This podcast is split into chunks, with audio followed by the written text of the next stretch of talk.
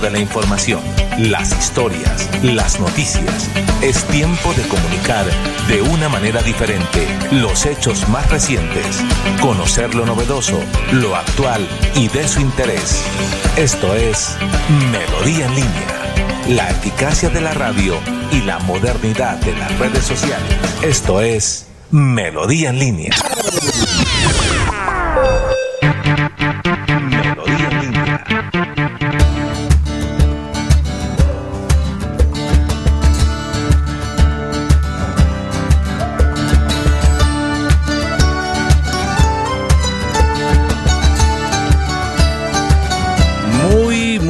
Buenos días, un cordial saludo para todos. 7 de la mañana, un minuto. 7 de la mañana, un minuto. Bueno, hoy es miércoles, ombligo de la semana, una semana cortica, pequeña, chiquita, como usted quiera decirle. Eh, bueno, debido al puente festivo que tuvimos este, este lunes, hoy es 24 de mayo. Todavía alcanza usted a llevarle regalo a mamá, a reconocerla. Si usted es de los hijos que dice, ah, caramba, necesita una excusa, ¿no? Uno dice, ay, no, todos los días es el día de la mamá. ¿Y cómo la honra? ¿Cómo la reconoce? Bueno, hay que hacer.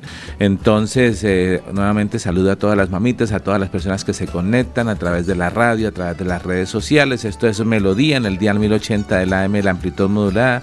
La técnica es del señor Arnulfo Otero, ahí en la nave del sonido, en la nave del StreamYard, en la nave espacial. Habla con todo el mundo eh, a través de las perillas. Arnulfo Otero de la ciudad levítica está ahí en la pretécnica forma parte de esta familia de Melodía, como también lo hago yo. Mi nombre es Jair Lagos, productor, comunicador, eh, y que nos alegra mucho poder saludarles en la mañana de hoy, compartir con todos ustedes noticias, información, hora y media que vamos a estar acá de manera entretenida, dándole gracias a Dios primeramente por darnos el permiso de poder compartir con cada uno de ustedes. Así que antes de iniciar con toda la información, con las noticias, con el compartir en las redes, ay, voy a colocar este para que lo vea eh, Pedrito, voy a colocarle para que lo vea sultanito, siempre hacemos algo acá que ya eh, es costumbre y nos parece que es una buena y sana costumbre y es hablar con nuestro creador para entregar el día en sus manos. Entonces, cualquiera que sea su creencia religiosa, su religión, su fe, ¿por qué no hablar con, eh, con Dios y darle gracias y encomendar este día en sus manos? Vamos a orar.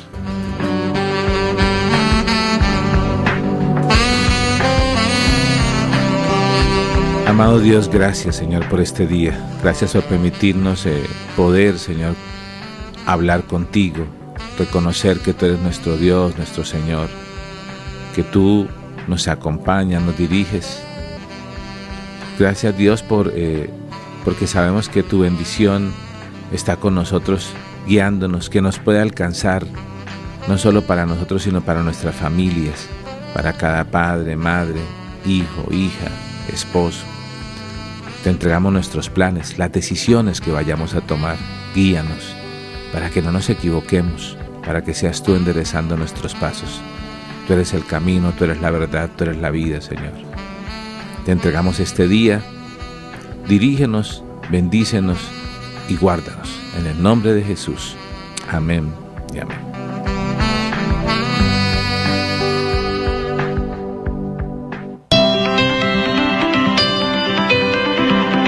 Calle está la gente. En la calle están las noticias. En la calle está la radio.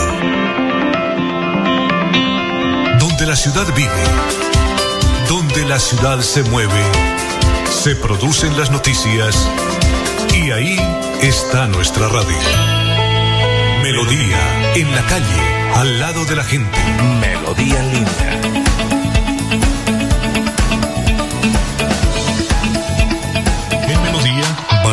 su participación. 316-550-5022 es el WhatsApp de Melodía para que entremos en contacto. Envíenos videos o fotografías de las noticias de su comunidad y las publicaremos en nuestros medios digitales.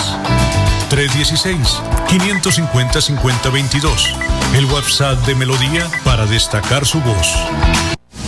Que nunca, Santander nos necesita a todos. Es tiempo de unirnos con voluntad de servicio, de participar directamente en el departamento que queremos y construir juntos una propuesta que nos represente.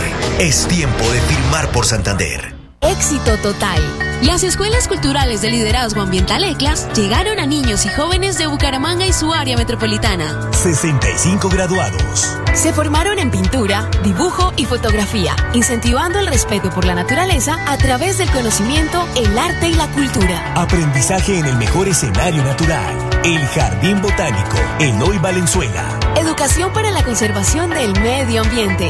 CDMB, Juan Carlos Reyes Nova, director general. Si te encantan las ofertas, Somos es para ti.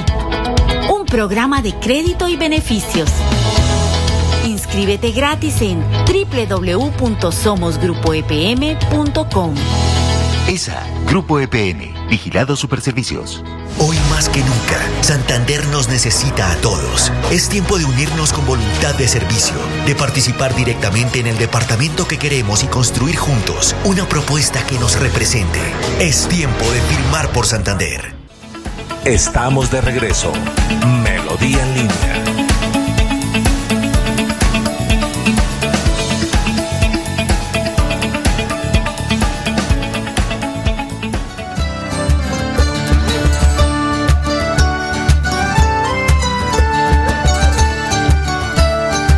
Bueno, regresamos, regresamos a Melodía en línea. Aquí estamos para compartir con todos ustedes, ya nos empiezan a saludar, a compartir y a la primera en saludar es a Gina Boorques. Gina Boorques, que es de la Universidad de Investigación, ¿no? Desarrollo e Investigación de la UDI. Gina, cordial saludo, muy buenos días, ¿cómo amanecemos? ¿Cómo estamos en el ombligo de la semana? Bueno, muy buenos días, Yair. Muy bien, sí, señor, de la Universidad de Investigación y Desarrollo UDI, periodista, futura periodista. Ojalá todo me salga muy bien. Buenos días, Arnulfo. Buenos días a mi compañera Carol. Y buenos días a todos los que se conectan a esta hora de la mañana con nosotros para tener la mejor información. Gracias por preferirnos. Vale. Yo creo que le va a ir bien porque usted con esa voz va a llegar muy lejos. Muchas gracias. Eh, así le decía un amigo que cogía un bus para San Andrés y cogía. bueno.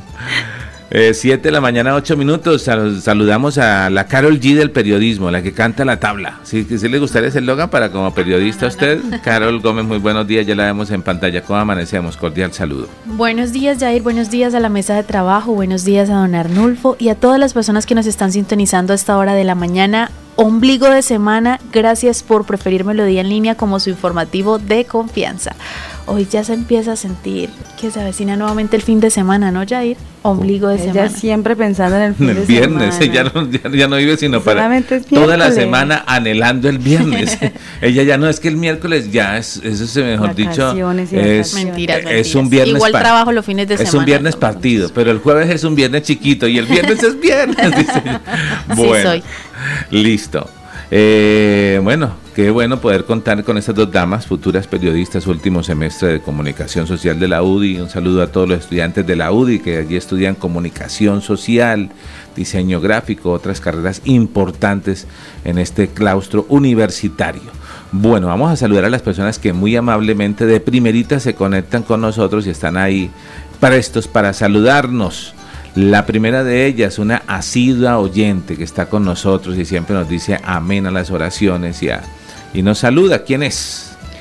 La primera es María Ofelia Traslaviña. Nos dice, hola, buenos días. Agrega la oración, amén, amén. Gracias, mi Señor. Jesús Todopoderoso, amén. Dios mío, bendiga a todos y feliz día. Y dice, mi regalo. Sí, ¡Ja! ella está pidiendo un regalo. Yo creo que se ríe, o sea, es, es diferente, un es diferente un a un ah, sí. ¿Usted no ha visto el, el de TikTok de que cuando yo, yo cuando digo jejeje, no es jejeje, sino jejeje? Dios mío. Bueno, sí la, y la, ¿sabe qué? Que sí lo ha visto. Bueno, muy bien, me gustó, me gustó. Eh, listo, un saludo gigante, abrazo fuerte para María Ofelia, gracias por acompañarnos en estas mañanas, estar ahí presente con nosotros. Elsa Pinzón Olaya también nos saluda. Elsa Pinzón, ¿qué nos dice? Dice, buenos días a todos los de la mesa de trabajo Melodía en línea, el mejor noticiero, noticiero. Dios los bendiga en todas sus áreas, aquí desde Fontana Real. Fontana Real, ¿dónde queda Fontana Real? Ahí abajo de Provenza. Sí, ¿sí? señor. Ahí está Dangón, El Rocío, Manuela Beltrán, El Porvenir. ¿Cuál más que no se nos quede? Fontana Real es más abajo del, del Rocío. Mm, ¿Dónde queda el INEN? Por la parte de abajo. Sí. Por ahí es Fontana Real. Ah, bueno. ¿No has Entonces, la niña entonces por ahí un saludo. Un saludo para todas las de Nosotros Fontana pasamos Real. todos los días por ahí, ¿no? Sí, ustedes, No. una de ellas vive Ah, en bueno, el, yo sí paso en el, en el, una de ustedes viven donde en el Dangón, Ella vive en el Rocío. en el Rocío de la mañana y Yo en el me Diamante en el 1. Diamante 1 Más que brilla, que brilla por, por- porque Por es un nombre. barrio seguro. bueno, muy bien. Elsa Pinzón Olaya. José Parra, nuestro periodista comunitario, también está conectado. Parece que nos envía un emoticón, pero ¿qué dice acá? Dice, la Comuna 3 San Francisco en sintonía de melodía y nos envía una tortuguita con sus audífonos Ah. sintonizándonos. Usted nos está revisando ahí por el sonido, por el Facebook. Sí, señor. Y estamos bien. revisando. Estamos Ah, bueno, perfectos. perfecto. Entonces, saludos a toda la Comuna 3 en San Francisco, en sintonía de José Parra. Reconocer a este reportero comunitario con una sensibilidad única para hacer esos reportajes que vemos siempre. eh, situaciones de riesgo, deslizamientos en las alcantarillas, en las vías, en los temas de salud. Protección bueno, de animales. eh, todo eso es José Parra con esa sensibilidad y que Dios le ha dado ese don de poder organizar las noticias de la mejor manera. Muy bien por José Parra. Dice mm, María Ofelia Tras la Viña, gracias Señor por darnos uh, la, la idea, un día más de vida. vida. Gracias a Dios por la naturaleza que es muy preciosa. Dios nos bendiga total. La naturaleza es hermosa. Cuando uno está en el campo, va- Ay, sí, entiende todavía más, ¿no? Eh, va- pero aquí está el ruido y, bueno, muchas cositas, pero sin embargo, la naturaleza está presente. Bucaramanga no, tampoco no se ha vuelto tanto cemento. Y esa es una de las propuestas que ha pasado acá, ¿no? Se han hecho reestructuraciones de parques, pero se han sacrificado muchas zonas verdes por llenarlas de cemento. Entonces, Recuerdo esas fotografías de antes cuando salían los padres de uno en algunos sitios, lo llamaban antes los lugares de los tanques, y eran como una fotografía obligada. Un día estos, ayer me encontré a Diego, Diego Sainz, nuestro historiador, que va a estar con nosotros el viernes, al igual que un grupo de niños que vienen a aprender radio eh, y van a estar compartiendo con nosotros acá cabina. Y, y habla uno de esas fotografías antiguas de esa Bucaramanga. ¿Quién nos sacó? Bueno, ustedes no alcanzaron a ver de esa, lo que llamaban el fotolente, que uno iba caminando, un fotógrafo lo abordaba, le sacaba una fotografía y uno le entregaban un ticket para ir a reclamarlo, para verlo por un lente. Y esas eran las fotos que uno tenía del recuerdo con su señora madre. Esos Mm. cositos chiquiticos. Correcto. Ay, sí, mi papá una vez me mostró eso, son unos... Mi papá también Es cuando uno se siente mayorcito. Bueno, listo, esa es. Dice José Parra, melodía, primer lugar, ¿qué? Primer lugar en sintonía y nos manda un emoticón de un muchacho con su manita arriba. Ah, me llegué con un tinto y dije, sí, bien recibido, quiero un tintico hoy. bueno, necesito un tintico, pero ahorita no lo tomamos. Gladys Acosta de Moyano, ¿qué dice Gladys? Muy buenos días amigos, quiero expresar mi agradecimiento a Radio Melodía, al director y compañeros por la por los aretes. ¡Ay, súper! Muchas gracias. ¡Qué bueno! Excelente, nos alegra mucho. Ay, qué bueno, doña Gladys, con mucho cariño de parte de todos nosotros. Total, un uno- esos aretes Mucho cariño de Silvestre una cuestión mucho. ¿Qué?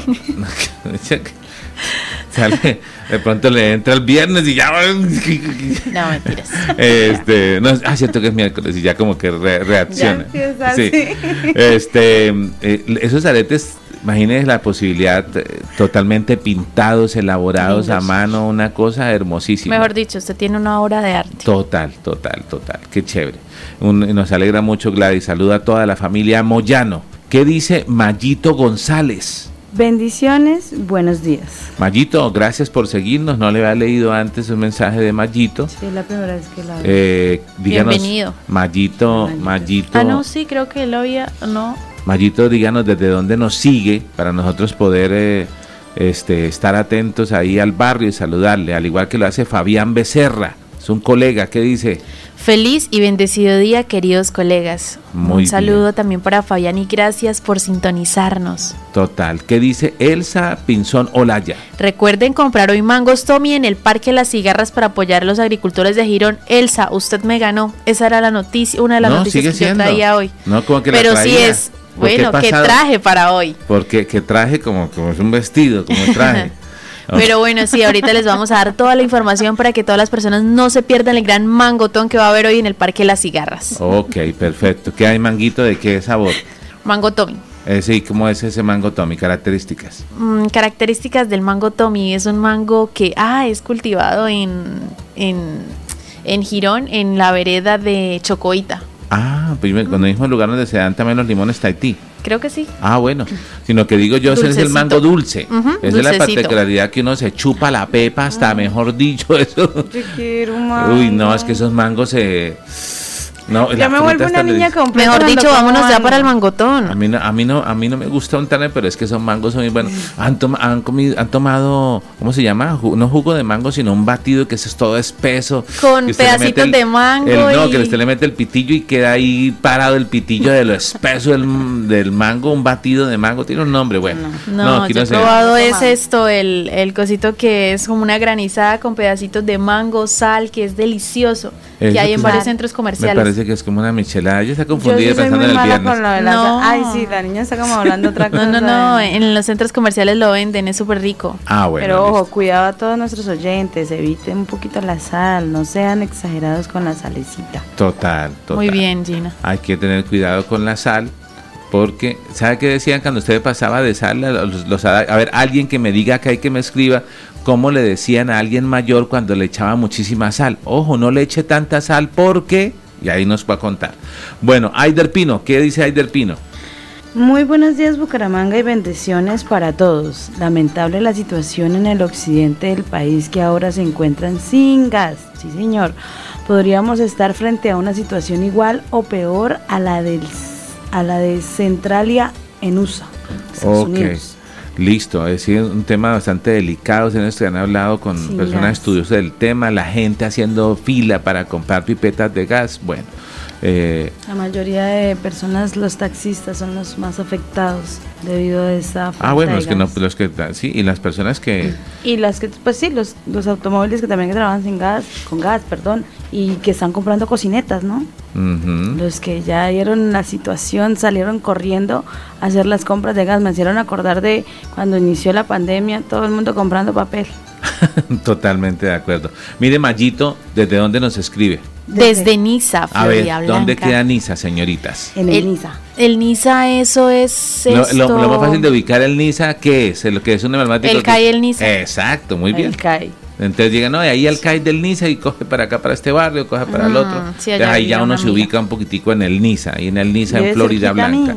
Yo vivo ahí en el Diamante 1, en la Plaza Satélite. De la Plaza Satélite pasamos para el NISA. Ok, aquí aclara Aider que es el tema de, hablando de, que está hablando de Estados Unidos. Sí. Bueno, eh, vámonos con información importante porque hoy tenemos que hablar, ya vamos a hablar de la mangotón, pero antes de hablar de la mangotón, quiero compartirles una información de una recolección que se está organizando. ¿A cuántos de nosotros nos han quedado bombillas, eh, celulares dañados, baterías. Baterías. de celular, llantas? Computadores que ya usted dice no esto ya no prende no no no no me anda o en algún electrodoméstico dañado y uno dice bueno ¿y qué vamos a hacer con eso? pues aquí le tenemos la respuesta Arnulfo en la en esta nota que queremos compartir con todos ustedes a nombre de la Corporación de la Defensa de la Meseta de Bucaramanga, una jornada espectacular con que tiene que ver con la recolección que se llama jornada postconsumo. Veamos, la tenemos acá, bueno, yo la puedo enviar acá, aquí la tenemos. Los días 24 y 25 de mayo se realizará la decimoséptima jornada de recolección de residuos postconsumo en nueve municipios de la jurisdicción de la CDMB. En el caso de Bucaramanga y el área metropolitana, el horario será entre las 8 a.m. y 4 p.m. En pie de cuesta, lógicamente, vamos a estar en el parque principal. En eh, Girón, en la ciudad de la Villamil, vamos a estar eh, en Florida Blanca en dos puntos específicos, que es el parque principal y en el centro comercial La Florida. E en Bucaramanga, por supuesto, el punto de la CDMB. Se recolectarán pilas, luminarias, bombillas, aceite vegetal usado, computadores, electrodomésticos y llantas, así como envases de insecticidas y medicamentos de uso humano o veterinario. Vamos a estar en las unidades tecnológicas y vamos a estar también ubicados en la Plaza de la Democracia. Para conocer fechas y horarios de la jornada de Río Negro, El Playón, California, Betas y Matanza, consulte las redes sociales de la CDMB.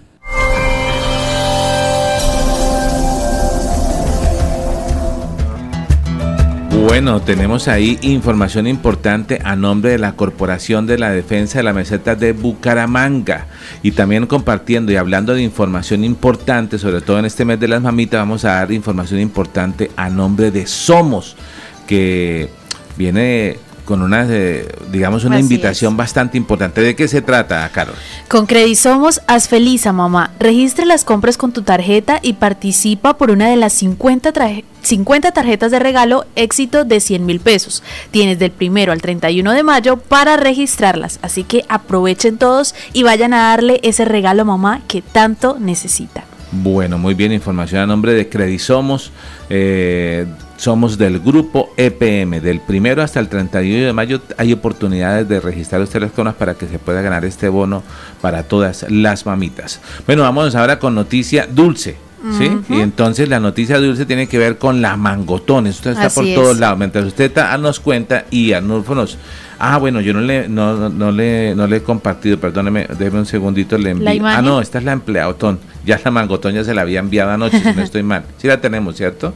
Sí. la- la- no, no la tenemos, bueno, pero vamos a revisarla. eh, porque quiero esta, a ver si logramos hablar con... Sí, sí señora, ahí está efectivamente, dice gran mangotón. eh, en el WhatsApp. Eh, entonces, ahí, mientras usted nos da la noticia, yo voy a tratar de hablar con el señor de la mangotón. ¿Listo? ¿Tenemos la imagen, don Sí, Arnulfo? vamos a pasarle ya la ventaja, usted nos va contando de qué se trata. Bueno. Jair, Bucaramanga, la cita es hoy en el Parque de las Cigarras. A partir de las 6 y 30 de la mañana se dio inicio al evento de la venta de dos toneladas de esta fruta, de mangotón, por parte de Juvenal Jaimes, un agricultor santandereano que cultiva sus productos en Chocoita, una vereda del municipio de Girón. Juvenal Jaimes dijo que las personas pueden acercarse, ojo a esto, a comprar por unidad, por libra, por kilo e incluso por bultos. Además, explicó que esta que esta fruta se está perdiendo porque la pagan muy barata y en la ciudad la fruta no es barata.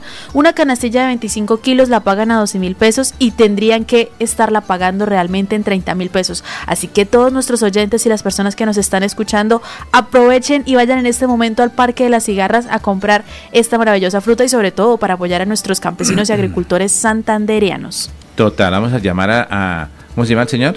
Juvenal Jaimes. Juvenal. Estamos llevando a Juvenal. Vamos, cuando está ocupado, que vende y que vende, que ojalá esté vendiendo ahí. ¿En qué parte es que está? Bastante. ¿Cuál es el sitio exacto? Parque, Parque de Las Cigarras. Cigarras. Parque de las Cigarras.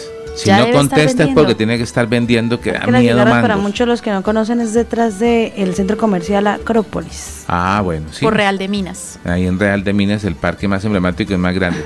Estamos marcando la Juvenal. Esperamos que no nos conteste porque tiene que estar vendiendo.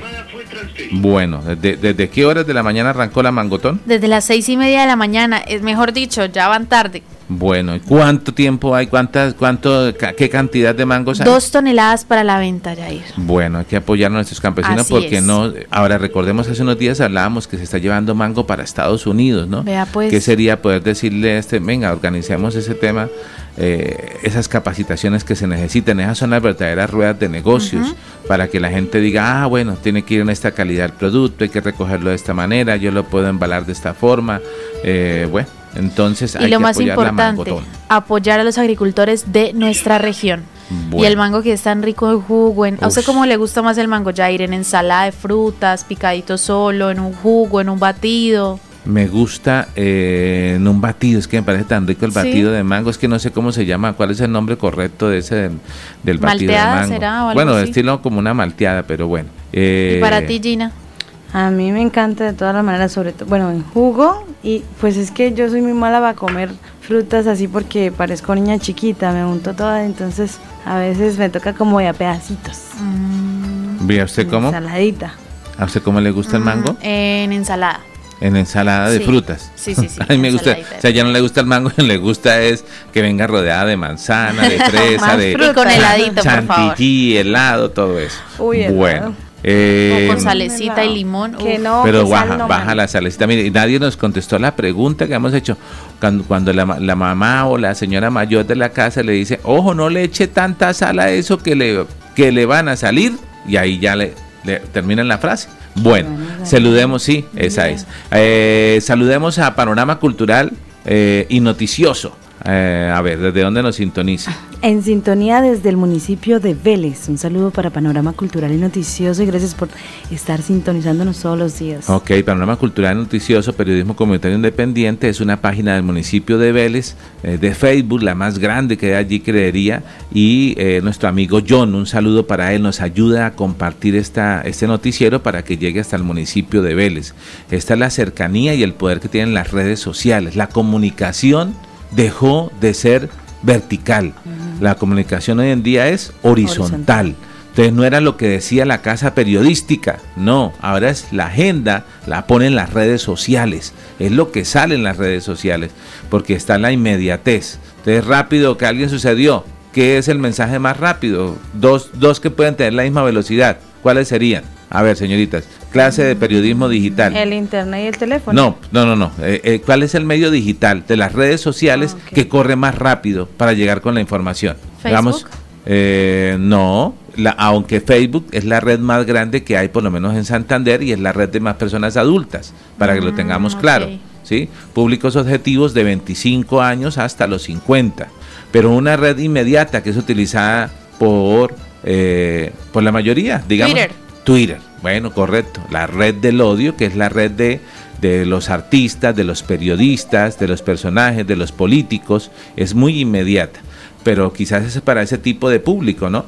Pero también muchos no manejan Twitter, sí, algunos manejan el Twitter, pero otros no. Entonces está la más popular de todas, que está creciendo y se está monetizando ya. Y es el WhatsApp. Entonces el WhatsApp es mucho más rápido, ahí envía la información, les llega todo el soporte, hay que estar organizado porque hay gente que ya está monetizando con los temas de WhatsApp. Vea pues. Ahí estamos para que hablemos un poco del tema digital. 7 de la mañana, 27 minutos, eh, rápido ruedan los carros cargados de rocas por el ferrocarril. ¿o por- Ramiro Meléndez. Uy, pero ese coro sí, señor. Ramiro Meléndez de la Dirección de Tránsito de Bucaramanga nos viene con sus recomendaciones el día de hoy. Adelante, Ramiro, con el informe de movilidad. Con los buenos días, señor director. Un cordial abrazo a todas nuestras compañeras y compañeros de la mesa de trabajo. Gracias por esa energía activa que nos da todos los días y gracias realmente por darnos este espacio a la Dirección de Tránsito de Bucaramanga. En este momento le estamos diciendo que realmente está fría la mañana, igualmente poco a poco está saliendo el respectivo sol. Le estamos recordando el pico y placa o le estamos diciendo que le corresponde 7 y 8, servicio público 3 y 4.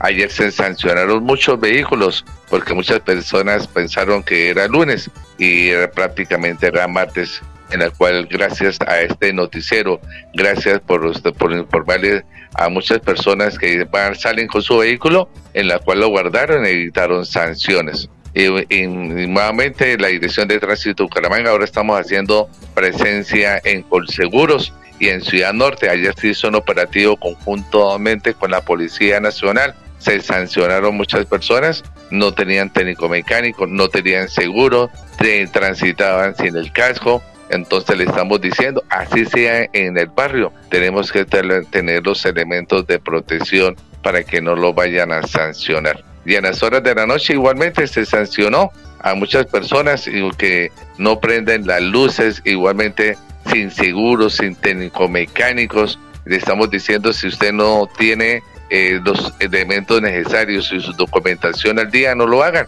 para que no le vayan a sancionar su vehículo, igualmente su motocicleta. A esta hora nuestros compañeros en todos los puntos críticos regulando, controlando el carril de Metrolínea, por favor, los que vienen de Piedecuesta, Florida, no utilizan el carril para que no los sancionen. Despejada totalmente la mm, autopista a Girón, los que vienen de igualmente a los compañeros y amigos que vienen de realmente Libría y Girón, está totalmente despejada. Ahí estamos en la Puerta del Sol, colaborando, ayudando plan de entrada, igualmente en la parte de Conseguros. Igualmente ahora estamos también regulando allá en la parte de Morro Rico para darle seguridad a cada uno de ustedes. En este momento, gracias a Dios, no se presenta ningún accidente por parte que está reportado acá en la Central 3 de la radio de la Dirección de Tránsito Bucaramanga. Recuerde que somos sus amigos. Muchas personas se ponen bravas porque en la carrera 33, cultura vial, le estamos diciendo que utilicen las zonas peatonales, que usted no puede caminar por la calle porque usted la pueden atropellar y si usted camina y no está autorizado, pues el culpable es usted porque realmente para eso son las partes autorizadas por la Dirección de Tránsito de Bucaramanga. Hay muchas personas que transitan en estado de embriaguez, que transitan por la vía y producen accidentes de tránsito, son culpables. Claro, el juez le falla a usted, así usted no tenga su vehículo, pero si usted tiene un previo, tiene, está trabajando, ahí tiene que responder jurídicamente, penalmente, si produce un accidente. Entonces, la recomendación utilicemos los puentes peatonales, los senderos peatonales, igualmente todo lo que está autorizado para poder andar por los andenes amplios, por eso está recuperando el espacio público.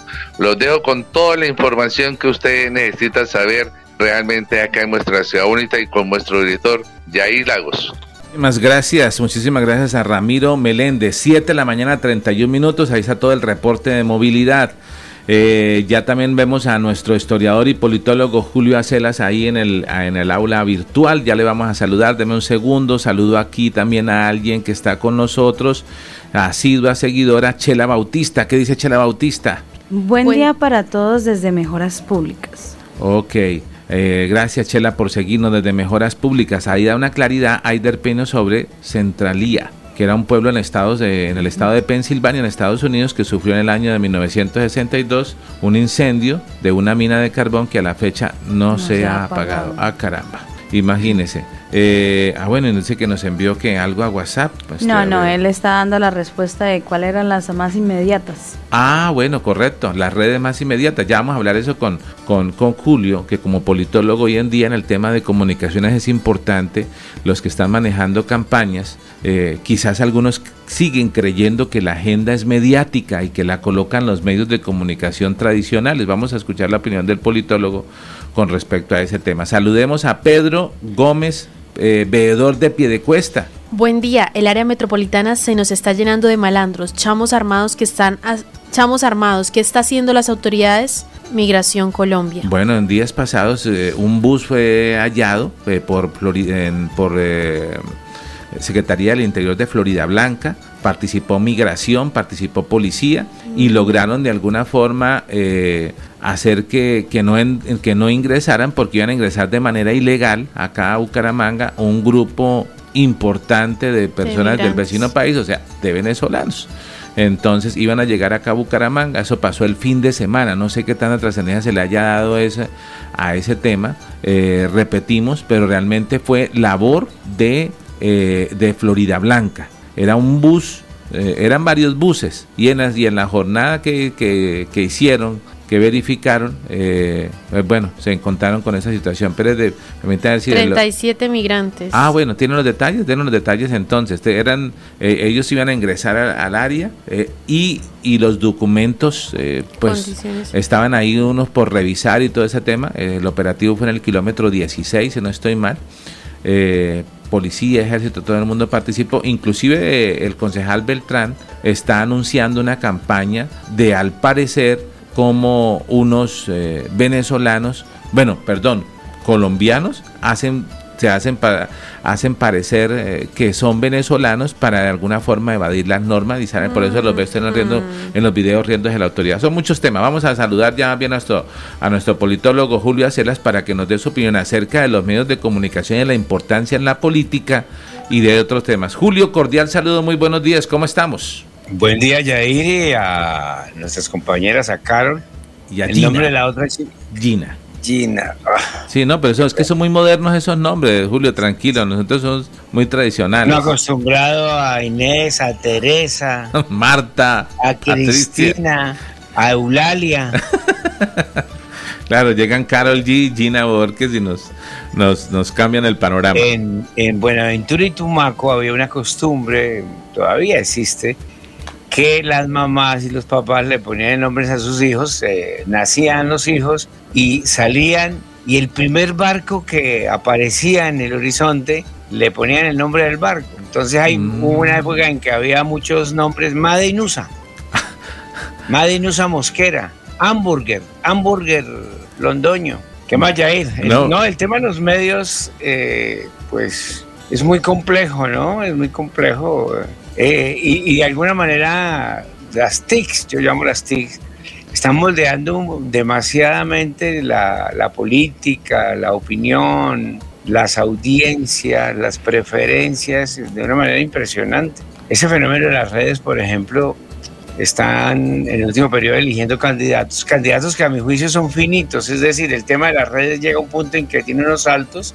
y vuelve y se cae. Candidatos, por ejemplo, como JP, que muchacho que no tiene estructura política, que es un lobo solitario, un francotirador, y sacó 200 mil votos, básicamente por redes, después de un trabajo de años. Eh, para mí esos fenómenos son finitos en el sentido de que, de que tienen un, son de corta duración pero se han dado, no, no, son, no son las reglas, son la sección. En el caso de la elección política, pero en el caso de, de la, de la opinión, de la, de la fijación un poco de las tendencias, de qué se viraliza, aprendí una vez en la universidad algo que un profesor me enseñó, ¿qué es lo comunicable? Anteriormente, lo comunicable lo establecía el periodista, entonces llegaba a la radio, al, al periódico, decía, tenía seis noticias y decía, hoy voy a trabajar esta. Él definía que era lo comunicable. Hoy, con ese fenómeno tan abrasivo, tan universal, tan complejísimo de las redes, lo comunicable lo establecen las redes. A partir de bodegas es posible, cuando viralizan un tema es posible. A partir de, de fenómenos que suceden en cualquier parte del mundo y que se vuelven globales para todo el mundo, es posible también hay cierto, hay cosas que todavía no sabemos mucho, pero lo cierto es que se comunica en redes, eh, hay posibilidad de, de, meterle mano, como se dice vulgarmente. O hay, hay un tema, el, debate de la inteligencia artificial, ¿no? Total, ayer me enviaron un comercial, es que no lo podemos pasar, Julio, un comercial creo que de minuto y medio, increíble, de una bebida gaseosa, increíble el video hecho a base de inteligencia eh, Impresionante. Y el debate de la inteligencia, por ejemplo, lo plantea Harari. Harari eh, es un historiador judío que vive en Jerusalén y se convirtió en un bestseller en el mundo con dos textos, el Homo Deus y el Homo Sapiens. Y en uno de los textos, el Homo Deus, Harari plantea cómo el libre albedrío, con el desarrollo de la psicología cognitiva, de las redes, de la inteligencia artificial, eh, y se pregunta, los seres humanos opinamos, tomamos decisiones a partir del libre albedrío. Él dice que vamos para un escenario que no. Y hay ejemplos donde incluso uh, se produce música clásica en computador, en estudios complejísimos, con una calidad. Entonces, el libre albedrío, el, gran debate con la inteligencia artificial terminó acá, es cómo las máquinas están teniendo procesos que solamente los tenía el ser humano, los están copiando las máquinas, el fenómeno que llaman la singularidad. Y eso va a revolucionar de qué manera todo. Ok, bueno, eh, eh, importantísimo ese tema. Ya ha llegado también nuestro invitado para preguntarle acerca de eso, una persona joven que aspira a eh, la alcaldía de Florida Blanca. Es precandidato, son los tiempos de hablar de precandidatos. Pero ¿Florida Blanca? No, no de Florida Blanca, de Bucaramanga. Gobernación de Santander. Gobernación de Santander. Bueno, lo vamos a aclarar entonces. Eh, Julián, ¿no? Julián Silva. Julián, muy buenos días. Estamos haciendo aquí, ya estamos en vivo. Eso es lo que llaman la, la neo eh. Aquí no pasa nada. antes era un pecado uno saludar y verse que se veía el detrás de cámaras. Hoy en día forma parte de la producción. Yo, yo estoy desinformado entonces eh, de nuestro invitado. Gracias por estar con nosotros acá. Ya lo vamos a colocar en pantalla. Permítame un segundo mientras le acomodamos todo. Eh, y poder también a las personas que nos están siguiendo. Si me permite, yo hago la presentación de. Ah, bueno, entonces aquí ya lo estamos viendo en pantalla. ¿Y de quién se trata, mi estimado Julio? Julián, buen día, gracias por eh, aceptar la invitación. Julián Silva es un politólogo y abogado eh, joven, de, estudiaste en Los Andes, ¿cierto, Julián? Julio, sí, señor, buenos días. Hola. ¿cómo están? Buenos días a todos. Bueno, muy buenos días. Gracias por estar con nosotros. Señor, diga adelante, Julio. Es, un hombre muy joven. Llegó a trabajar a la alcaldía de Rodolfo hace algunos años. Fue estuvo en algunos cargos, no sé si en espacio público, en planeación, después con Cárdenas, lideró mucho con Cárdenas la alcaldía, la campaña, ganaron, fue secretario de planeación, estuvo un tiempo, eh, pero antes había sido candidato, hace ocho años fue, perdón, hace, cinco, hace cuatro años, hace cinco años fue candidato a la Cámara por una coalición de partidos independientes de izquierda y quedó de segundo. Eh, en aquella ocasión la curula alcanzó Fabián Díaz a la Cámara. Julián Silva quedó de segundo. Iba a ser, digamos, el representante. Bueno, y después con Cárdenas en la alcaldía mm, fue secretario de director de planeación.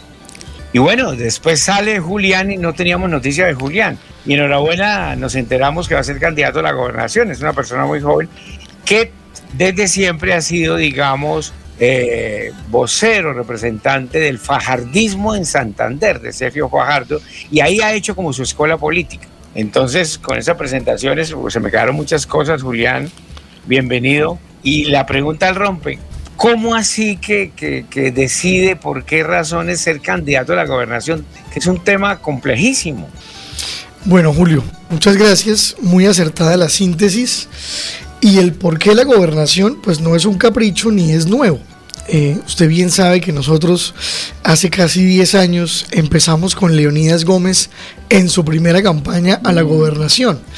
De hecho, yo regreso de Bogotá a Bucaramanga y entro a trabajar directamente en esa campaña por cuestiones más circunstanciales y de amistad.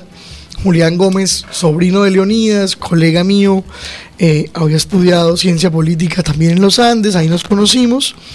Y él me pide que, le ayudemos al tío en la campaña. Yo no conocía a Leonidas Gómez, pues luego supe sí, claro, quién era Leonidas Gómez, pero ahí logramos entrabar una buena amistad. Y desde ese entonces venimos pensando en el departamento de Santander, venimos haciendo campañas en Santander. Luego, eh, hace cuatro años, Leonidas decide volver a aspirar yo en ese momento ya tenía la intención, justamente después de terminadas las elecciones de Congreso, yo dije, bueno, este puede ser un buen momento para aspirar, pero Leonidas eh, estaba también en su apogeo y él dice, no, yo también voy a aspirar. Yo naturalmente le digo que lo voy a apoyar y por eso es que yo me concentro un poco en la campaña a la alcaldía con Juan Carlos Cárdenas. Ya había trabajado con Rodolfo, como usted bien mencionó, y para nosotros era una prioridad eh, mantener la alcaldía de Bucaramanga, lograr, digamos, potenciar eso que había empezado con Rodolfo. Entonces ahora ya sentimos que eso que empezó efectivamente con mucha juventud, en aquel entonces yo tendría por ahí unos 26, 27 años, ya hoy eh, casi 37, entonces ya sentimos que hay cierta madurez, cierta experiencia, cierto recorrido eh, en dos gobiernos de la alcaldía de Bucaramanga, en varias campañas departamentales, la mía propia, por supuesto, al Congreso. Y ahí decimos, bueno, intentemos esta vez eh, nosotros mismos, ya no en cuerpo ajeno, dirían, ni eh, en función de otros liderazgos, sino de lo que nosotros mismos como proceso hemos venido construyendo. Y ahí, por supuesto, hay una camada de jóvenes políticos que le han venido apostando al departamento y nuevos partidos y ya tenemos, yo creo que esa madurez necesaria como para aspirar. Julián, a propósito del tema de Cárdenas, eh, hay una valoración en el sentido de que hace ocho años dijimos, bueno, los políticos, el Partido Liberal, la corrupción, aparece Rodolfo, muchos estuvimos ahí con Rodolfo. Eh, cuatro años después, el balance del gobierno de Rodolfo no fue el mejor, hay demasiada evidencia que indica eso. Cuatro años después, eh, de nuevo vienen los políticos, viene Fred Anaya, viene Claudia López, viene Tavera. No, eh, no, Cárdenas. Iba a ser Sergio Prada, pero bueno, Cárdenas, todos a una como Fuente Ovejuna por Cárdenas. Cuatro años después vemos que el balance de la ciudad en términos de indicadores, de percepciones políticas, en términos de realizaciones, etcétera, de resolver los problemas que en última es la función del gobernante, resolver los problemas de la gente, no ha sido el mejor. Hay una valoración muy negativa de que la psicología de la ciudad está caída, ha sido el alcalde. ¿Usted qué fue que se hizo al lado de Rodolfo y al lado de Cárdenas, que estuvo ahí en el primer año? ¿Qué pasó con estos gobiernos, con este experimento que algunos llamamos un experimento populista, de de gente muy joven? ¿Qué pasó con ese experimento? Bueno, lo primero, sí creo que Rodolfo representó una ruptura, evidentemente. Eh, él mismo por su imagen, su fuerza, su potencia como candidato y como gobernante luego. Yo creo que Rodolfo no se encontró a sí mismo sino hasta aquella liberadora cachetada con John Claro. Yo recuerdo y en ese momento del gobierno, Rodolfo todavía se sentía un poco incómodo en el cargo. Estábamos acercándonos a la mitad del gobierno y los indicadores no eran los mejores. Paradójicamente, ese acto liberador que nos develó al verdadero Rodolfo fue el inicio de esa carrera meteórica que lo llevaría incluso a ser candidato presidencial y a estar muy cerca, a menos de un millón de votos, de lograr la presidencia. Entonces sí creo que esa ruptura política mm, existió y es real. Las ejecutorias del gobierno muy limitadas, claro, eh, sobre todo por restricciones fiscales. Es decir, el, disponible que tuvimos nosotros en el gobierno fue muy poco, alrededor de 150 mil millones fue lo que logró invertir eh, todo el gobierno de Rodolfo en el cuatrienio. Para ponerte un comparativo, en el gobierno de Cárdenas nosotros recibimos el gobierno con 150 mil millones de libre destinación anuales. Es decir, en el primer año o entre el primer y el segundo año de Cárdenas, nosotros gastamos casi que más de lo que se gastó en todo el gobierno de Rodolfo. Eh, eh, pero Julián, recuerda también que la gestión, Lucho había bajado de Bogotá de gestión del gobierno central un billón de pesos. Sí y Rodolfo se monta con la matriz que los políticos corruptos, que no tomase fotos con Jaime Durán, que los congresistas eran unos ladrones. Entonces, lo que hace es cerrar el relacionamiento con el gobierno central. Error. Ese es un tema de decisión política errónea. Claro, ¿no? Y fue célebre, digamos, la pelea con Vargas Lleras y cómo lo trató mal el vicepresidente. Puede ser compadres. así fuera, digamos, una figura polémica, por decirlo menos, Vargas Lleras, y así no sea el personaje más querido, pues sí es cierto que era el vicepresidente de la República y eso obviamente nos limitó, nos cerró un poco las puertas. Eh, ¿En dónde estuvo realmente el, el, esfuerzo central del gobierno de Rodolfo? En sanear el déficit de tesorería, cercano a 200 mil millones de pesos, que era platica que se suponía debía estar en las arcas municipales y cuando llegamos pues no estuvo. Y eso fue gran sorpresa y ahí nos tocó ajustar el cinturón y reducir un poco las expectativas. Pero el gobierno Cárdenas muy distinto. Digamos que este gobierno yo sí creo que ha, logrado invertir cerca de 2 billones de pesos.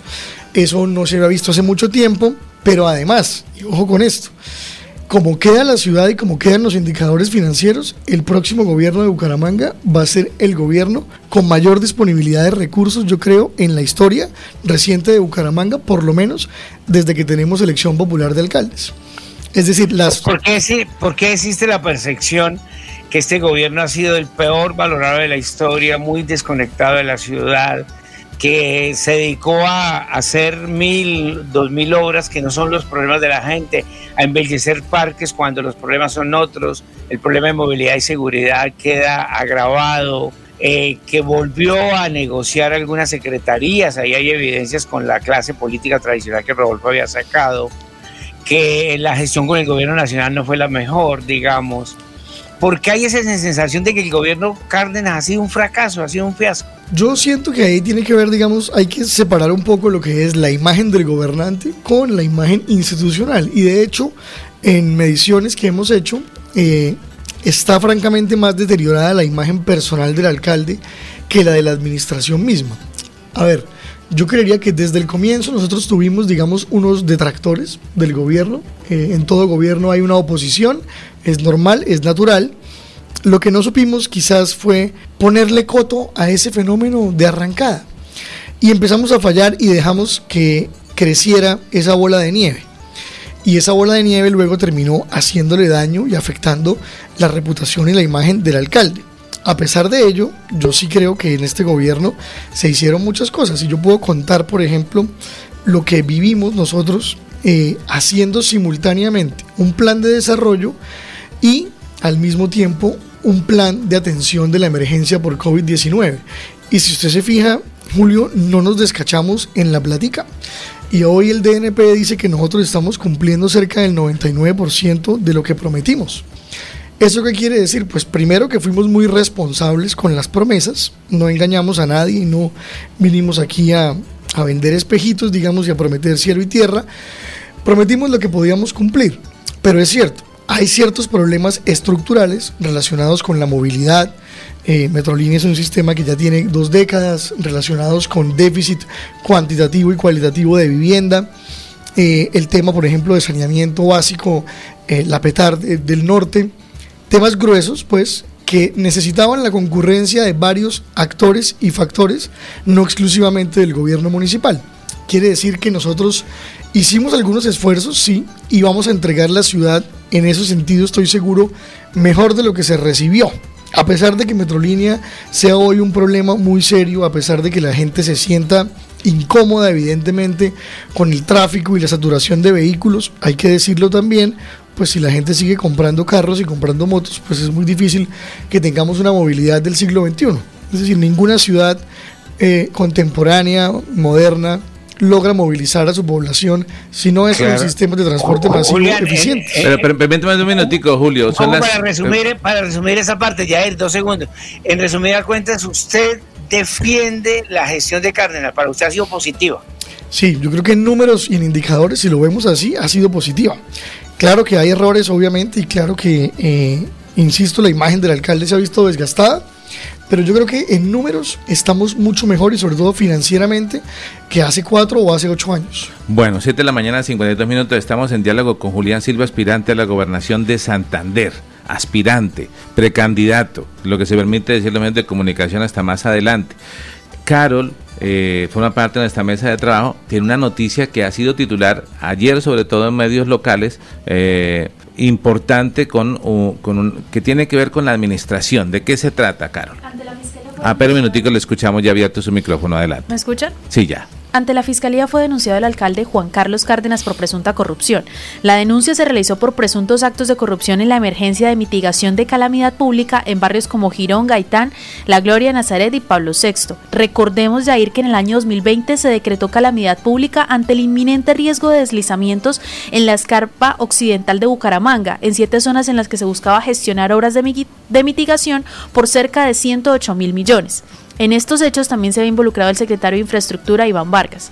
La denuncia fue interpuesta por varios concejales, entre estos Carlos Avendaño. Eh, no, concejales no, ahí está mal el tema de concejal. Concejales la hace Cristiana Bendaño, eh, pero no es concejal, quien es el representante, y se suman eh, Ferley como diputado, se suma Danovis y, Carlos Parra como concejales, a todos los verdes ahí. Pero el, tema de la noticia, ¿cuál es el titular, el líder de la noticia? que fue denunciado el alcalde Juan Ante Carlos la Fiscalía como por presunta corrupción. ¿Qué decir? Usted está defendiendo el tema y dice que no, que aquí las noticias muestran otro titular. Bueno, entonces Julio nos mencionaba, digamos, eh, las dificultades que han tenido gobiernos anteriores para gestionar recursos. Pues en este caso, con la Unidad Nacional de Gestión de Riesgo, la Administración Municipal gestionó efectivamente más de 100 mil millones de pesos para obras de mitigación. Yo tengo una visión muy particular sobre esas obras de mitigación, la expresé como secretario de Planeación, es decir, si la ciudad sigue permitiendo que se urbanicen las laderas que son per se inestables, pues le vamos a poder meter todo el concreto del mundo, vamos a poder enterrar ahí en hierro y cemento toda la plata que queramos, pero lo que está mal es que permitamos que se construya en zonas donde no se debe construir, arriesgando la vida de las personas. Y eso nos termina costando, como nos damos cuenta hoy, centenares de miles de millones de pesos. Dinero que podríamos invertir mejor en otras prioridades. Se gestionan esos recursos, se cofinancian con la Unidad Nacional de Gestión de Riesgo y la denuncia básicamente es por la modalidad de contratación, porque es una contratación directa, que la modalidad, digamos que la ley lo permite en todo caso, después de la declaratoria, digamos, que, que realiza el municipio. Yo no tengo detalles, digamos, sobre el proceso contractual, pues evidentemente en mi desempeño como secretario de planeación pues, no, no, tuve, digamos, a mi cargo la ordenación de ese tipo de gastos. Entonces no tengo el detalle, pero entiendo que, digamos, a priori lo que hay es un malestar porque se contratan de manera directa, pero entiendo también que esa facultad de contratar directamente, pues la otorga la ley. Eh, así como el representante y los concejales pues están en todo su derecho de interponer las denuncias, yo supongo que eh, la fiscalía investigará, hará lo propio y la alcaldía se defenderá. Es decir, no doy por hecho ni por cierto que haya un detrimento. Del patrimonio. Pero el tema es que usted eh, trata uno de leer entre líneas que se da la pela a usted por el tema de la administración, diciendo que es un tema y, y lo usted dice, bueno, pero ¿cómo apartamos el tema de una administración que supuestamente, eh, al parecer, su criterio es buena, pero con una imagen de un mandatario que está desgastada. Y uno no espera que este tipo de situaciones se presenten cuando la cabeza es un ingeniero, que se supone que sería el más aterrizado para hacer este tipo de inversiones o saber cómo se organizan. Entonces, de pronto, los que han rodeado a Cárdenas son los que se han encargado de dañarle la imagen. Esa es una buena hipótesis. Yo sí creo que, insisto, los números lo respaldan. Mi cartera particularmente, que era planeación, fue la responsable de la formulación del plan de desarrollo. Yo creo que en ese trabajo lo hicimos bien, así lo reconoce el DNP. Eh, obviamente cada secretaría pues tiene su ordenación de gasto y estos temas que tienen que ver con infraestructura, como bien lo mencionan, pues tienen al secretario de infraestructura a la cabeza, que por demás es el mismo secretario que tuvo también Rodolfo y que es uno de los, digamos, pupilos de, de HG yo eh, pues creo en Iván, obviamente, eh, en su profesionalismo y en lo que él hace. Y sí creo que, que lo que hemos hecho en el gobierno tiene connotaciones positivas a pesar de la, del mal momento que puede pasar la imagen del alcalde.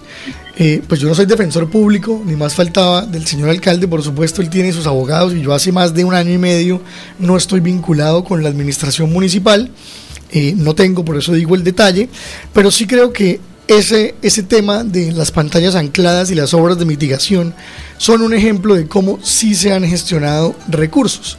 El cómo se contraten, yo creo que es válido cuestionar el cómo se contratan esos recursos y ahí es donde está el meollo del asunto. ¿sí? Julián, quiero sacarte, te, veo opinando como funcionario público, muy, muy ecuánime, bien, etcétera. Pero te quiero sacar al terreno de la política, como político. ¿En qué ustedes, toda esta generación de jóvenes políticos independientes, Verdes, Perley, Parra, Danovis, Avendaño, usted, ustedes se hacen bajo la sombrilla y bajo la ruptura de Rodolfo, tienen continuación con Carnes. ¿En qué momento rompen, rompen, digamos, Mm, rompen toldas y terminan casi que como enfrentados, como enemigos, a tal punto que hoy Fairley también eh, pretende ser candidato a la gobernación. ¿Qué fue lo que pasó? Si ustedes tenían, digamos, una matriz común, una narrativa similar. Bueno, entonces, yo creo que el origen real de esto ni siquiera es Rodolfo, es Leonidas, si bien lo recuerdas. Y creo que Leonidas es en buena medida el responsable del éxito de Rodolfo. Es decir, no existiría Rodolfo alcalde sin esa campaña de Leonidas gobernador.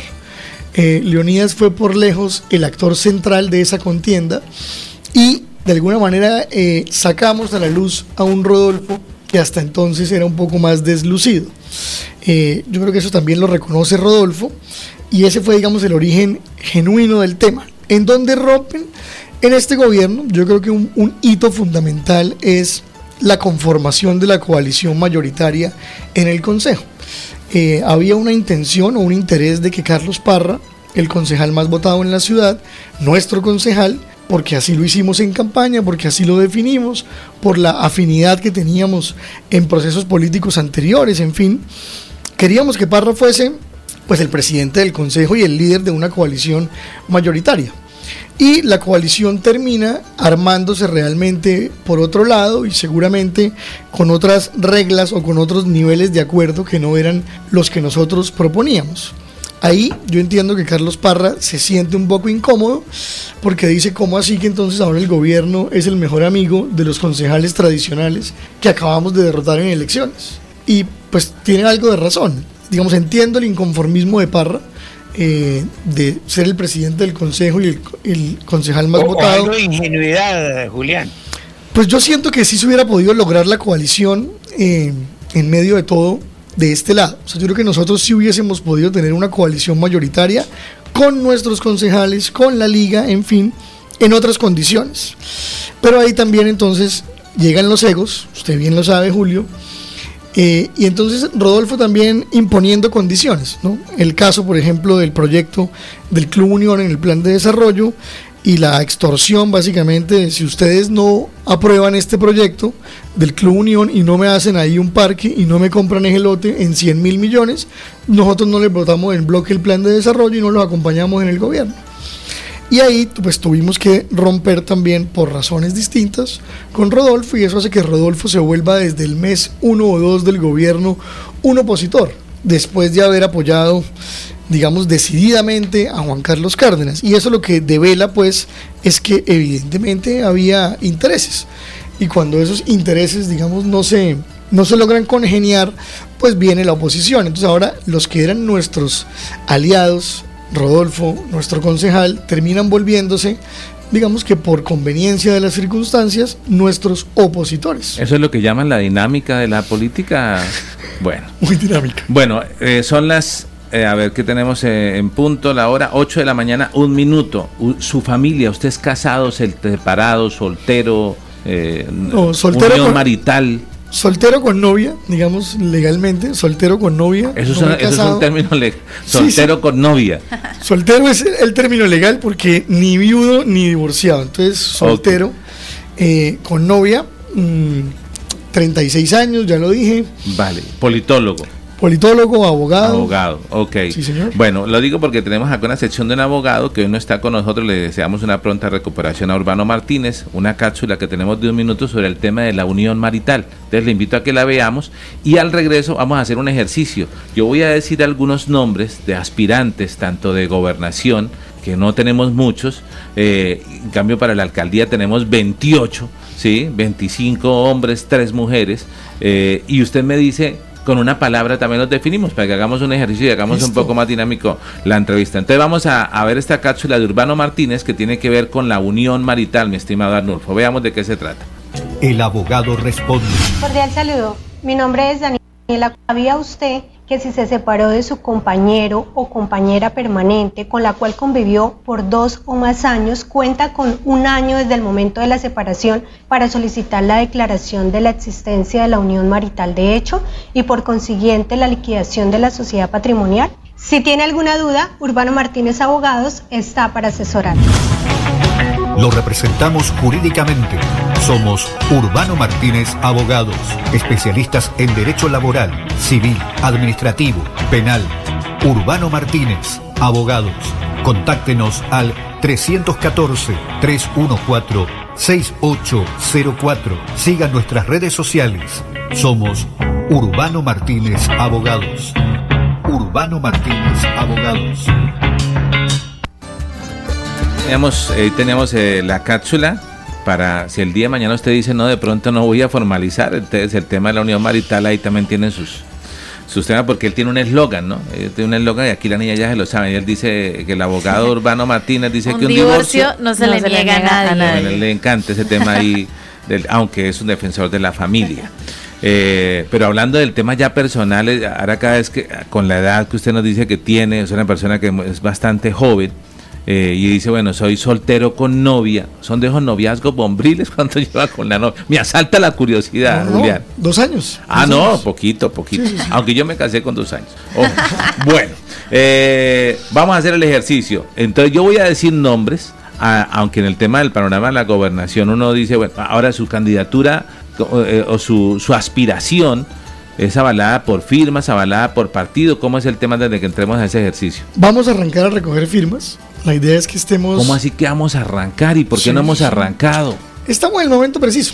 Seguro. Bueno, usted lo sabe, usted es politólogo y ha estado en la administración. Sí, y hemos recogido firmas ya en varios procesos de, de alcaldía, de gobernación y de presidencia. Digamos que tenemos ahí experiencia. Y ese ejercicio de recoger firmas tampoco es que sea sencillo, ¿no? Hay que, hay que meterle ahí un tema logístico de presupuesto para, para poder salir. ¿Cómo lo van a hacer, muchachos, jóvenes? ¿Qué? Claro, hay que tener voluntarios jóvenes en el área metropolitana. Esa es la palabra preferida en campaña, Julián. Voluntarios. Claro. ¿Hasta dónde esa B grande alcanza a convertirse de la B de voluntarios a la B larga de billete?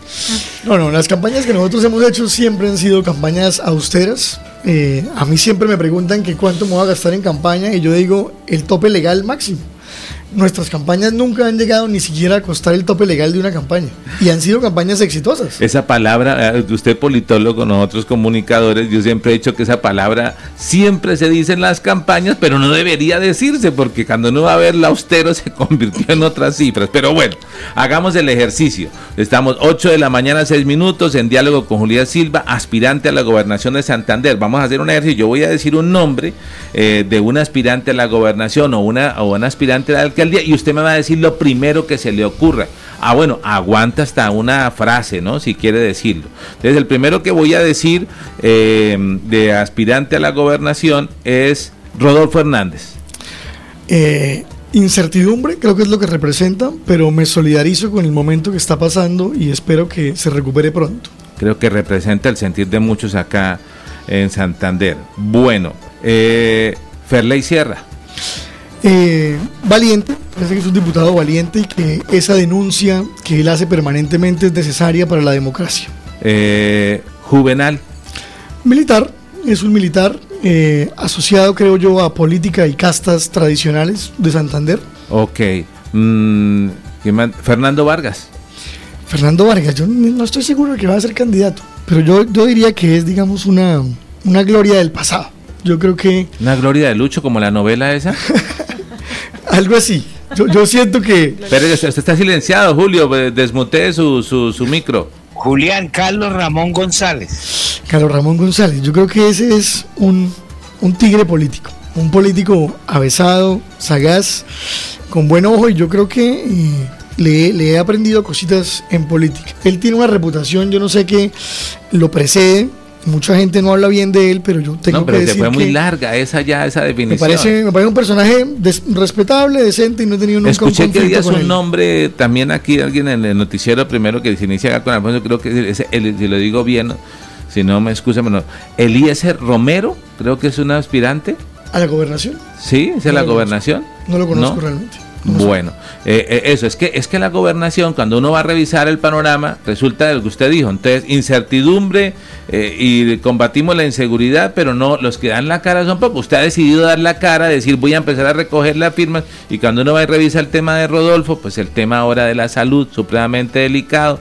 le revisa las redes, un comunicado que coincidió regresaba. Yo leí el comunicado ese día, regresamos en las redes, que ahora sí, tunear el comunicado de que estaba enfermo. Y bueno, y hasta ahí no hemos sabido mayor cosa. Un aviso publicitario del de los que él le gusta, donde le dice, présteme la voz para que diga que vamos a convocar. Y después hermano, esta noticia que nos dejó fríos. Luego viene el tema de Fernando, que se rodea de un del resto de personajes, que sería bueno en algún momento los buenos amigos periodistas de Fernando Vargas preguntarle si él realmente quiere o no porque parece que los amigos lo empujan, lo empujan y entonces la gente deduce quién le pone las vallas, quién le pone las cosas, quién le hace las piezas, a veces demasiado invasivas, rompiendo ahí unos hilos eh, delicados que eh, eh, entonces uno va a mirar y entonces lo encuentra usted ahora que yo tengo el placer de conocerlo y, encuentro al general recogiendo firmas. De resto no escucho, a un cambio para la, para la alcaldía, 28. Julio, señor, dígame. No, eh, a propósito, eh, porque eh, la, narrativa de Julián Advierto es la narrativa de Leonidas. Usted pretende recoger, Leonidas hace ocho años marcó el 21-22, hace cuatro el 33, digamos que con, con Emiro y con Ángela Hernández, la, la chica que desafortunadamente ya no nos acompaña, sumaron un 56%, digamos, de votación de opinión. Una opinión en Santander que tiene dos sujetos políticos. Un sujeto político de derecha y de centro derecha, al valor, alrededor de los valores de la derecha, y un sujeto político de centro izquierda alrededor de los valores de la centro izquierda, que representa a Leonidas, que representan ustedes. ¿Usted pretende recoger las banderas de Leonidas? Sí. ¿Usted pretende tener un acuerdo con el pacto histórico, con Carlos Ramón? ¿O esos sectores definitivamente ya hay una ruptura? Con Leonidas definitivamente sí, porque hemos terminado, Julio, juntos en el mismo partido político. Digamos que la fusión de dignidad que era lo que antes era el MOIR y realmente aquí en Santander le dimos la connotación nacional a Dignidad Santanderiana, ese fue el movimiento con el que recogimos firmas. Hoy Dignidad Santanderiana y el Partido Dignidad se fusionaron con Compromiso Ciudadano, que era el movimiento de Sergio Fajardo, digamos de cuño muy antioqueño, Dignidad Santanderiana, pues desde luego muy local acá en Santander. Ese es uno de los partidos, digamos, que yo espero que nos eh, respalden, por supuesto, es el partido básicamente donde hemos trabajado y hecho escuela en los últimos años. Eh, respecto de la coalición petrista, yo lo que entiendo hoy, y esto dicho por el propio Rodolfo, es que hay un acuerdo entre el presidente de la República, Rodolfo Hernández y eh, el entonces copresidente del partido, Carlos Ramón, para que la Liga y el Partido Verde fueran juntos a la gobernación. Es decir, en mi entender, y repito con base en lo que a mí personalmente me manifestó Rodolfo, el candidato de Petro y el pacto histórico sería él. Caramba, a veces me, deja pensando. ¿Con cáncer incluido? Pues eso sí es la decisión. Esa es la decisión personalísima de Rodolfo y yo esta después del diagnóstico yo creo que Rodolfo es, digamos, bastante persistente y mi intuición me dice que dependerá del diagnóstico. Es decir, eh, a él le van a tener que decir cuál va a ser su tratamiento y él tendrá que tomar la decisión definitiva de si aspira o no. Pero yo creo que hoy no lo ha descartado.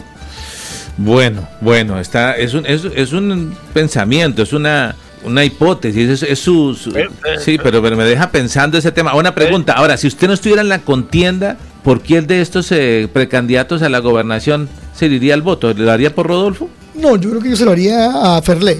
Si yo, si, si la y yo de hecho he hablado con, con Ferley y él sabe que nosotros, digamos, vamos a, a representar esa franja de renovación y que tenemos que llegar a. ¿Usted cree que Ferley representa ese tema de la franja de la renovación? Sí, por, por tema generacional, digamos, por una parte, ¿sí? y dos, por el ejercicio que ha hecho, digamos, de eh, oposición y denuncia frente al actual gobernador de Santander, Mauricio Aguilar. Es decir, tiene méritos, tenemos estilos distintos, claro, tenemos de hecho fundamentos políticos distintos, pero yo valoro, digamos, lo que ha sido su trayectoria eh, reciente en política. Julián, el, Santander ha cambiado radicalmente desde hace ocho, cuatro a hoy ha cambiado, porque cambia la sociedad y, la política, los cambios políticos son de cortísima duración. Eh, a mi juicio, el experimento de Leonidas fue un experimento fallido. No, no parte por el, no, no, no por el contexto político que lo alimentaba, sino por el candidato. Leonidas terminó muy mal y, en Colombia, como el sistema político es caudillista, personalista, pues quien lidera los procesos los dispara o los sepulta. Leonidas colapsó su proyección a la gobernación. En la Asamblea ha sido una, un desempeño muy gris. Me llama la atención, bueno, me parece que políticamente correcto es recoger eso. Pero Santander ha cambiado y hoy en todos los municipios, en todas las veredas, en todos los barrios del área, metropolitana, de los cascos urbanos de las provincias, la gente está paniqueada, timorizada, robos, atracos. Hay, tengo una relación al menos de 40 municipios de Santander donde el principal problema se convirtió en el robo de ganado de las fincas. Clan del Golfo, microtráfico, minoría de venezolanos, ELN, minoría. Hay un panorama de inseguridad impresionante. La matriz, digamos, respecto del ciudadano de a pie, no son los clanes, no son la corrupción, la anticorrupción, aunque también pesa. ¿Cuál es la propuesta de usted frente al tema de seguridad para recuperar la tranquilidad, sobre todo que este sea un tema que la derecha y la centroderecha lo cooptó, así como ustedes, los sectores independientes, la izquierda, se apropió del tema de la anticorrupción el tema de la seguridad como que tiene otros lares. ¿Cuál va a ser un poco para identificarse? Mira, nosotros también tenemos posibilidad de incidir ahí en temas de seguridad. ¿Cuál es su propuesta y su mirada frente al tema? Bien, de acuerdo con Julio y yo creo que eh, lo más importante es lograr articular una visión integral del desarrollo para Santander.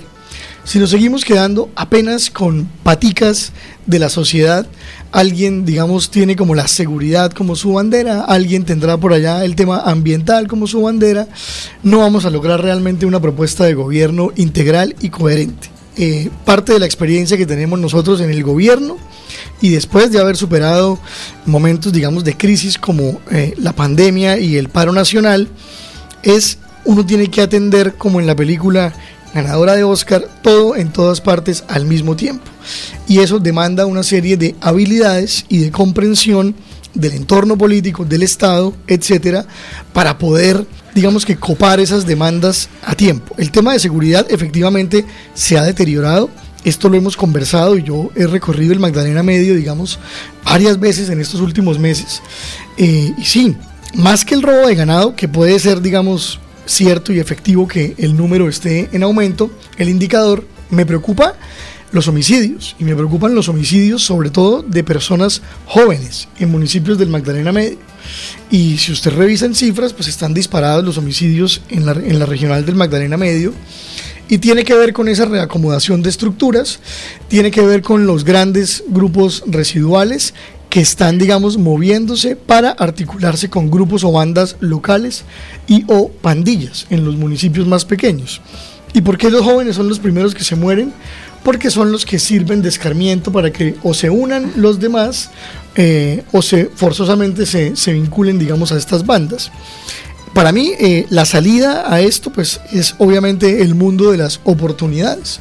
Si usted tiene jóvenes que no tienen oportunidades de estudiar, que no tienen ningún empleo, que son presa fácil de esos grupos que se están reorganizando, pues no va a lograr detener el ciclo de la violencia primero oportunidades y después y simultáneamente revisemos el tema de cómo atacamos esto con inteligencia, de cómo atacamos esto con eh, capacidad articulada de la policía, de la fiscalía, del ejército cuando sea necesario. Esta es una mirada integral y no depende únicamente de la mano dura. Con la mano dura usted no va a lograr sacar de la pobreza y del mundo oscuro en el que se encuentran miles y miles de jóvenes en Santander y en Colombia. ¿Usted no cree que sea un tema de falta de autoridad? No exclusivamente. Yo creo que eh, las instituciones deben cumplir su deber, sí. Eh, los ciudadanos deberían confiar más en la Policía Nacional. Hoy, por ejemplo, el Congreso de la República, la Policía Nacional, son de las instituciones más desprestigiadas. Total. Cuando la gente no confía en sus instituciones, no denuncia, no cree que puedan resolver sus problemas y entonces acude a resolver los problemas por mano propia o con la intermediación de algún otro grupo que tenga control territorial. Yo creo que esto pasa un poco por... Eh, transparentar las relaciones con la fuerza pública, obviamente, eh, por evitar que las manzanas podridas proliferen y por ofrecerle oportunidades también a esos jóvenes para que el mundo del delito no sea la única salida. Es una combinación, yo creo, de todas las anteriores. Aunque no hablemos de manzana, hablemos de mangos porque tenemos mangotón, con eso abrimos hoy. Aquí ya inició, ¿desde qué hora fue? Seis y media de la mañana. Ah, tiene cerrado su micrófono. Seis y media de la mañana en el Parque de las Cigarras. A ver si Gina tiene abierto el suyo. A ver, a, ah, sí tiene abierto su micrófono. Eh, no, antes de que se nos vaya a quedar una buena noticia, porque estamos con mucha noticia ahí un poco no tan positiva, hablemos de la empleatón de Florida Blanca, que no se nos quede. Así es, Jair. Hoy habrá una empleatón en Florida Blanca. Se ofertan más de 5.000 vacantes en la calle Barichara, ubicada frente a la iglesia del Parque Principal de Florida Blanca. Se llevará a cabo hoy el empleatón una jornada de oferta que ofertaría más de 5.000 trabajos para personas que están desempleadas, jóvenes, para acceder a cualquiera de los empleos que tienen 45 empresas privadas de la región, agencias públicas como el SENA, Cajazán, Confenalco, eh, los, eh, los asistentes tendrán que llevar la hoja de vida impresa y un correo electrónico vigente. Esto empezará desde las 9 de la mañana en Florida Blanca. Súper, qué buena noticia para los jóvenes y todo lo que acaba. Pero antes de dar la palabra a Julio, déjeme que Gina tiene una pregunta que me parece importante. Gina es de un municipio que cuando tiene que venirse desde por allá le pasa una situación que la vive en carne propia. ¿Qué le quiere preguntar usted al aspirante a la gobernación, el señor Julián Bueno, yo quería preguntarle ahorita al aspirante, ya que está la gobernación. Lo que pasa es que la situación que está viviendo todo el país debido a las lluvias, entonces una de esas es para los municipios de García Rovira y Santander, es las carreteras, las vías. Ahorita estábamos con la noticia de la vía Málaga-Concepción, que nuevamente se cerró debido a, a que se vino el río y pues no hay vías. ¿Qué, qué, qué, qué propuesta tiene usted para todas las vías debido a que tanto las lluvias y como otros gobiernos han sacado y se han aprovechado de esto para más bien dañar más las vías y no tenemos pasos para San Andrés, para Huaca, para Málaga, para Enciso, toda esta parte de García Rovira. Bueno, eh, le pegamos, digamos, yo creo que a lo que la gente siente que es como el problema más grave en Santander, en eso hay consenso, yo creo, y casi que sobre diagnóstico, y es el tema de la infraestructura y sobre todo infraestructura vial. Eh, yo no tengo muchas expectativas de que en la gobernación quede plática. lo que yo creo es que va a haber más bien poco dinero y van a ser altas las necesidades de gestión de recursos. La infraestructura sin duda es una prioridad eh, y yo creo que ahí es donde va a haber el mayor esfuerzo, en infraestructura vial. La conexión de los municipios es fundamental para poder tener una convergencia en la economía regional, es uno de los pilares del Plan Nacional de Desarrollo que está eh, por aprobarse y yo creo que ahí vamos a meterle todo lo que podamos a infraestructura vial.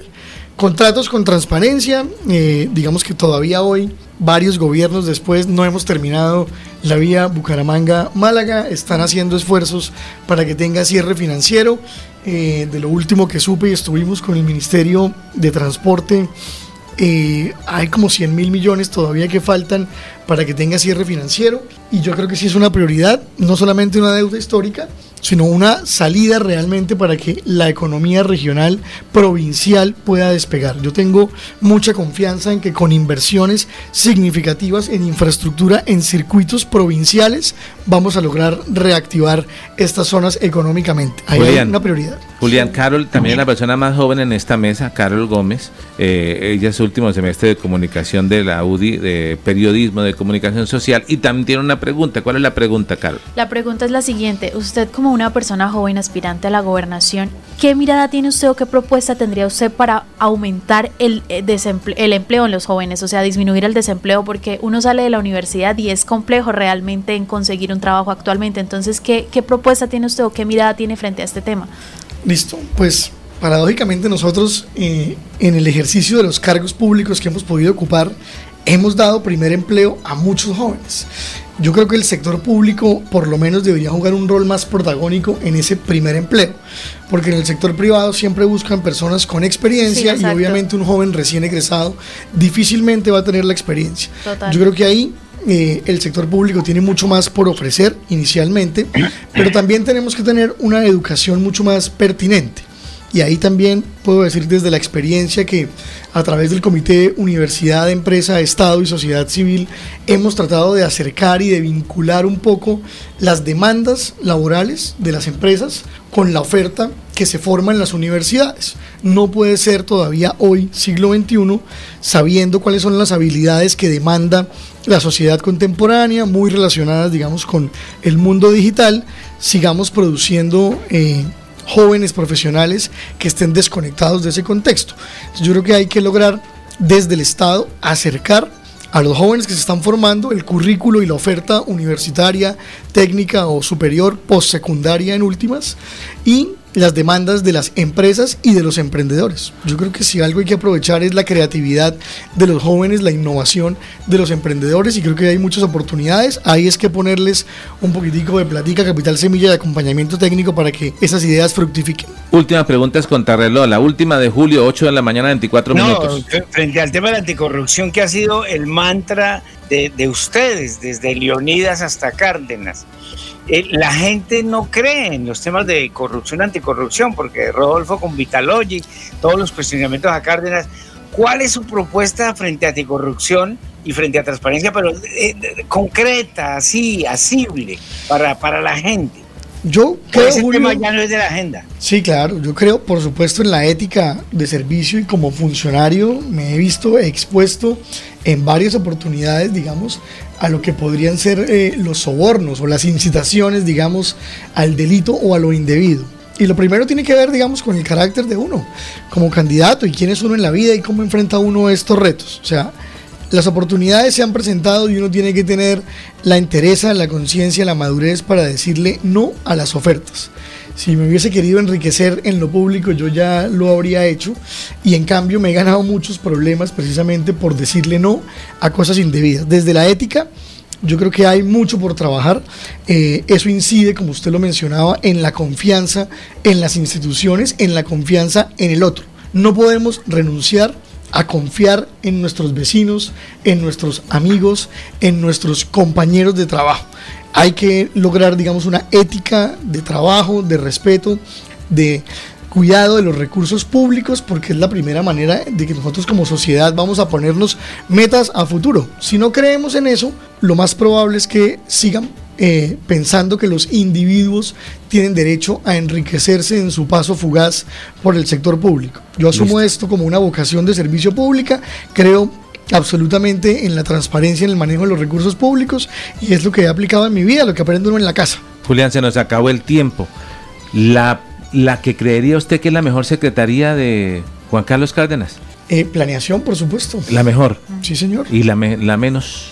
Habría que ver en este momento quién está peor evaluado. Pero yo creo que, yo creo que eh, si mete a prensa ahí, la comunicación de qué tal de bueno, es una, respuesta corta. No es una secretaría, pero tiene mucho por mejorar todavía en comunicaciones. Listo.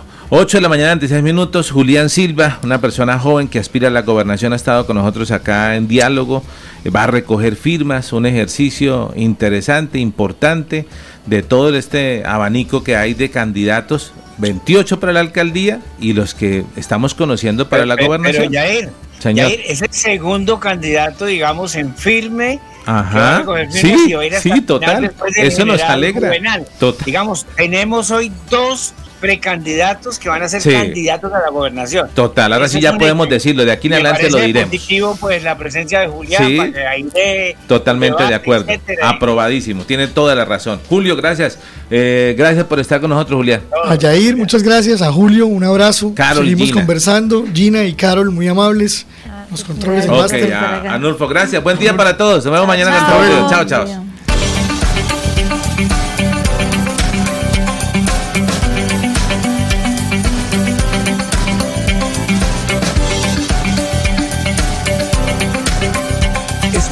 La información, las historias, las noticias. Es tiempo de comunicar de una manera diferente los hechos más recientes, conocer lo novedoso, lo actual y de su interés. Esto es Melodía en línea, la eficacia de la radio y la modernidad de las redes sociales. Esto es Melodía en línea.